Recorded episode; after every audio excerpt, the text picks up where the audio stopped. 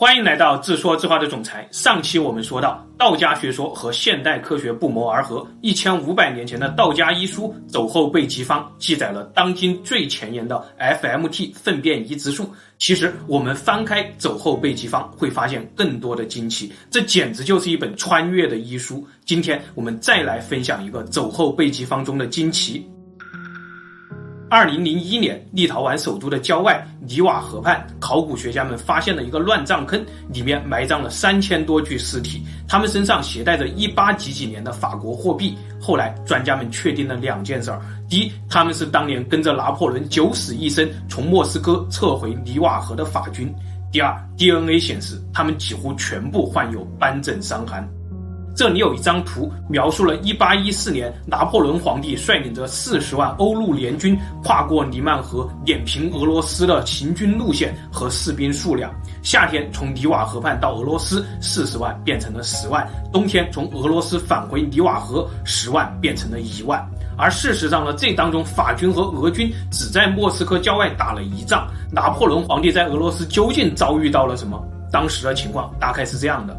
听说拿破仑皇帝御驾亲征，俄罗斯的王公贵族和军事统帅们都不敢应战，他们率领着俄军赶在法军之前碾平了自己的国土，烧光、抢光、杀光，反正就是要在一路上只留给法军一座座废墟。这个政策甚至被用在了莫斯科的身上。当拿破仑皇帝到达莫斯科的时候，这里大火已经烧了好几天。法军六月进入俄罗斯，九月到达莫斯科，这三个月里，法军连俄军的影子都没有见着。但事实上，法军已经被另外一个看不见的敌人狠狠地杀伤了。当时，法军军营中爆发了一种怪病。军医记载，高峰期每天都有六千名士兵发病，发病后会有高烧、剧烈的头痛，转一下眼珠都感觉大脑要炸裂开。发病期间呢，有百分之四十的士兵是挺不过来的，会死在行军的途中。即使挺过来了，士兵依旧会很虚弱，浑身长满疹子，口吃，胡言乱语，双腿站都站不起来。最可怕的是，这个病每隔五天就会发作一次，非常折磨人。这个病后来被考古证实就是斑疹伤寒，而传播斑疹伤寒的元凶则是隐藏在法军军大衣当中的虱子。原来毛熊并不是不抵抗，而是他们在用空间换时间。他们下了这么大的血本，莫斯科都不要了，就是在等待两样东西：冬天和虱子。拿破仑算到了冬天，但他没有算到虱子。根据研究，这些狮子是毛熊跟蒙古人学会的生化武器，而蒙古人则是从汉人那里掌握了相关知识。汉族的中医典籍中，最早有关虱子和斑疹伤寒的记载，是一千七百年前的原版《走后备急方》。上期我们聊到的黄龙汤，来源于一千五百年前陶弘景补真的《走后备急方》。这本一千七百年前的原版《走后备急方》，是晋朝的道家宗师葛洪写的。葛洪是三国时代道尊左慈的学生，左慈是曹操的座上宾，同时葛洪也是司马炎时代的南方道教鼻祖，大概就是这么一个时间概念。葛洪在《走后备急方》中记载了一种恙虫病，是这么写的：出现斑疹伤寒的症状，这就是击败拿破仑的斑疹伤寒呐、为什么这么确定呢？因为葛洪对恙虫病的理解和现代医学对斑疹伤寒的理解基本一致。我们继续看，他说这个病主要在岭南和江南的瘴气当中爆发，其实是一种叫做沙虱的小虫子叮咬以后所引发的。预防的方法主要有两个方面：第一，从野外回来以后一定要注意清洁，如果发现沙虱叮咬到皮肤里，一定要把它挑走，然后用热蒜片敷上。第二，在家里多养鸭和鹅，他们会捕食这些沙虱。每当我看到这些古代医生的故事时，总会有一种穿越的感觉。道家的这些神奇医生和病理知识究竟从何而来？葛洪这一千七百年前的轻描淡写，即使放到一百年前，都是可以得诺贝尔奖的。为什么这么说呢？故事回到西方，我们继续看。时间到了一百年前，一九零九年，一个叫做尼克尔的法国医生来到突尼斯，考察了一所正在流行斑疹伤寒的监狱，终于搞清楚葛洪说的没错，正是虱子在传播斑疹伤寒。这一年，他发现，当一个犯人住进监狱前，如果把衣服脱光、洗澡、剃光头发和胡子，他就基本不会传染给别人斑疹伤寒；而收拾他衣服、头发和胡子的那些清洁工，则大概率会染病。看来病原体可能并不在犯人身上，而是在他的那些头发、胡子和衣服上。然后他进一步研究确认，原来是一种寄生在人身上的虱子正在传播斑疹伤寒。这种虱子不会跳，不会飞，只会爬，所以它们一般寄生在人的衣服里，渴了就吸人血，高兴了就在衣服的缝里生孩子。如果一个人患上了斑疹伤寒，血液里就会携带某种病原体，这个病原体也会感染虱子，虱子被感染以后呢，也会死。但是在他死之前，如果爬到了另外一个人身上，在这个人身上拉了屎，咬了这个人，那么这个人就会感到瘙痒，瘙痒就会用手去抓，抓破皮肤以后，虱子的粪便里的那些病原体就会通过这些小伤口进入到人体内，让人感染。有了这个发现，一百年前人们就开始系统性的防治虱子。果然，斑疹伤寒这个困扰了人类几千年的传染病也就被彻底遏制了。笛卡尔也因此获得了1928年的诺贝尔奖。但是，这个诺贝尔奖的背后还有一个重要的问题没有回答，那就是斑疹伤寒的病原体究竟长什么样？它是细菌还是病毒？接下来要登场的就是两位医学史上的猛男了，他们要来回答这个问题。也是在一九零九年，这两位猛男都曾经干过以身试毒的猛事儿。他们给自己的身体里注入病原体，然后去体会这种病原体到底是个什么东西。后来在研究斑疹伤寒病原体的过程中，这两位猛男都是冲在第一线，一个在美洲，一个在欧洲，都是哪里有疫情就往哪里钻。结果他们都为自己的勇猛付出了生命的代价。但是在他们去世前，他们俩也都分别独立的确认了这个病原体是一种寄生在活体细胞里的微生物，非常小，分裂增殖，无法单独生存。他们俩一个叫做霍华德·泰勒·利克茨，一个叫做斯坦尼斯劳斯·普瓦兹科。为了纪念这两位猛男，今天这种病原体也被称作利克茨氏体或者普氏利克茨氏体。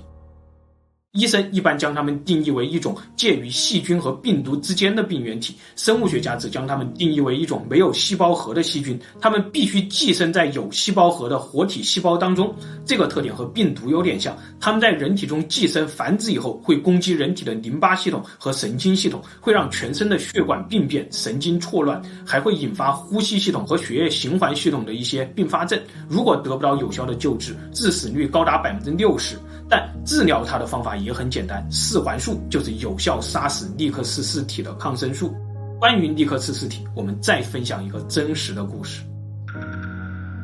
时间回到一九四二年，波兰罗兹瓦多镇小镇医院里被送来了一个浑身长满疹子的波兰人。德军命令医生立刻检查这个人是否患上了斑疹伤寒。接诊病人的医生叫做尤金拉佐斯基，他也是一个波兰人，但他此时呢在为德军工作。拉佐斯基救治了自己的这位同胞，很快病人好了过来。拉佐斯基告诉他：“还好，你患上的不是什么斑疹伤寒，只是普通的过敏而已，休息几天就会没事儿了。”病人一听这话呢，小声的嘀咕了一句：“我宁愿自己得的是斑疹伤寒呐，只有这样我才能不被送回劳动营去受折磨。”拉佐斯基没有接茬，站起身来准备离开病房，身后的病人突然就情绪崩溃的大哭了起来。离开病房后，拉佐斯基在病人的病历上写下“尚未确诊，留院观察”，然后把病历交给了德军。德军看到病历后松了一口气，但紧接着就严肃地跟拉佐斯基说：“限定他一周之内提交进一步的确诊报告。如果确实是斑疹伤寒，他还要提供一份病人的血样，供德军实验室进一步确诊。”这一系列的过程中，拉佐斯基从德军身上感到了他们对斑疹伤寒的恐惧。这样呢，他一方面故意冷漠地对待同胞，另一方面他在脑海中正在飞速地构思一个让人紧张的计划。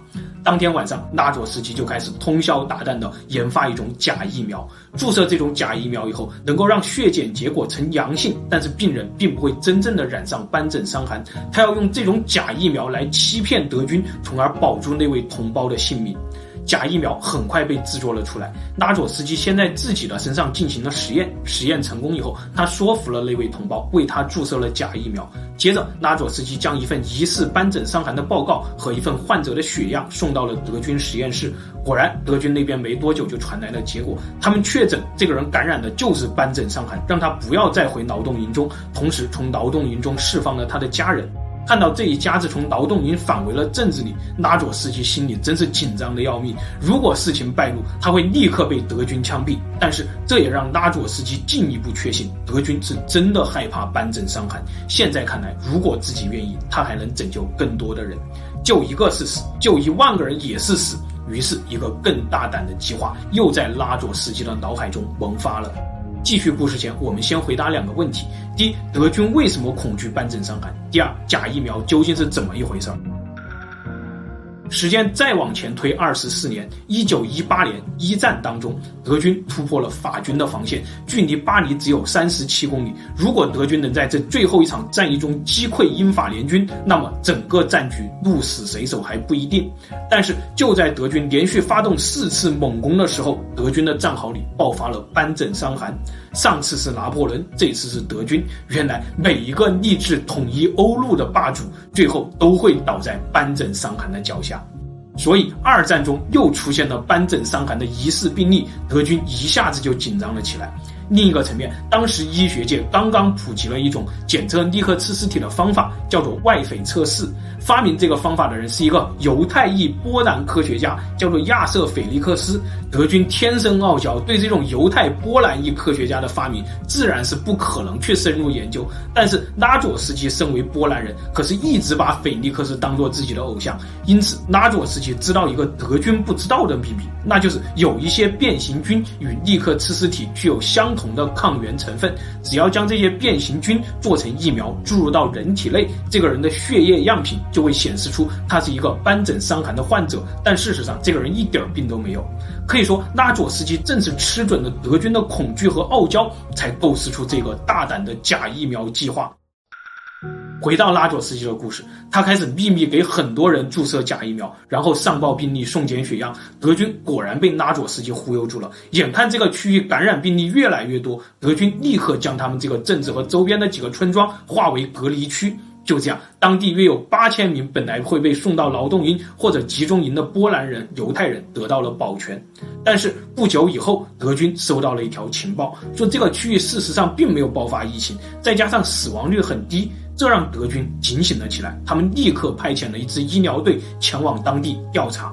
得知消息以后，波兰人都慌了，但拉佐斯基又想出了一个诡计，跟大家说：“我们不让他们进城。”于是，这支医疗队在还没有进城前，就在一处村庄偶遇了拉佐斯基。拉佐斯基热情地款待了他们，和医生们一起喝酒。当然，席间绝少不了绘声绘色的描述前面镇子里可怕的疫情。酒足饭饱以后，领头的老医生说：“老夫醉了，就让我的两个小助手去前面镇子里看看吧。”然后，两个小助手就跟着拉佐斯基来到了一个事先被安排好的地方。这里被布置的脏兮兮的，房间里住着一个看起来快要死了的患者，还有一具发臭的尸体。一路上，两个小助手已经是心中万马狂奔了。现在又看到这么恐怖的场景，生怕自己也染病，于是草草抽了几管血，立刻逃离了疫区。就这样，拉佐斯基再次利用德军的恐惧拯救了大家。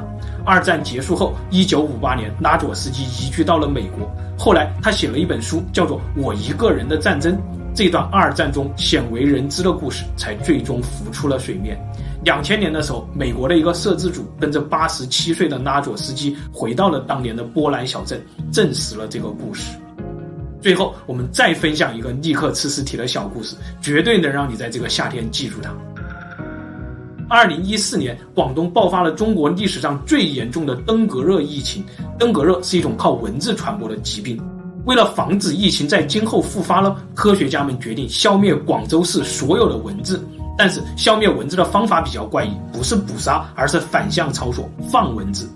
二零一五年的时候，科学家们开始在广州市的两座小岛上展开实验，每周释放五百万只蚊子。这些蚊子来自广东的蚊子工厂，它们都是感染了立克刺尸体的雄蚊子。这种立克刺尸体叫做沃尔巴克氏体，它对人类无害，但是对蚊子有效。雄蚊子不叮咬人，它们和野外的雌蚊子交配以后，体内的立克刺尸体会杀死卵细胞，这样就不会有后代了。过不了几年，这种方法就能有效地杀灭野生蚊子，防止疾病传播。经过几年的实验呢，两座小岛上的野生蚊子的数量下降了百分之九十以上，蚊子叮咬率也分别下降了百分之九十九点六和百分之八十八点七。去年开始，科学家们已经在整个广州市开始放蚊子了。看来，没有蚊子的完美夏天真的快要被实现了。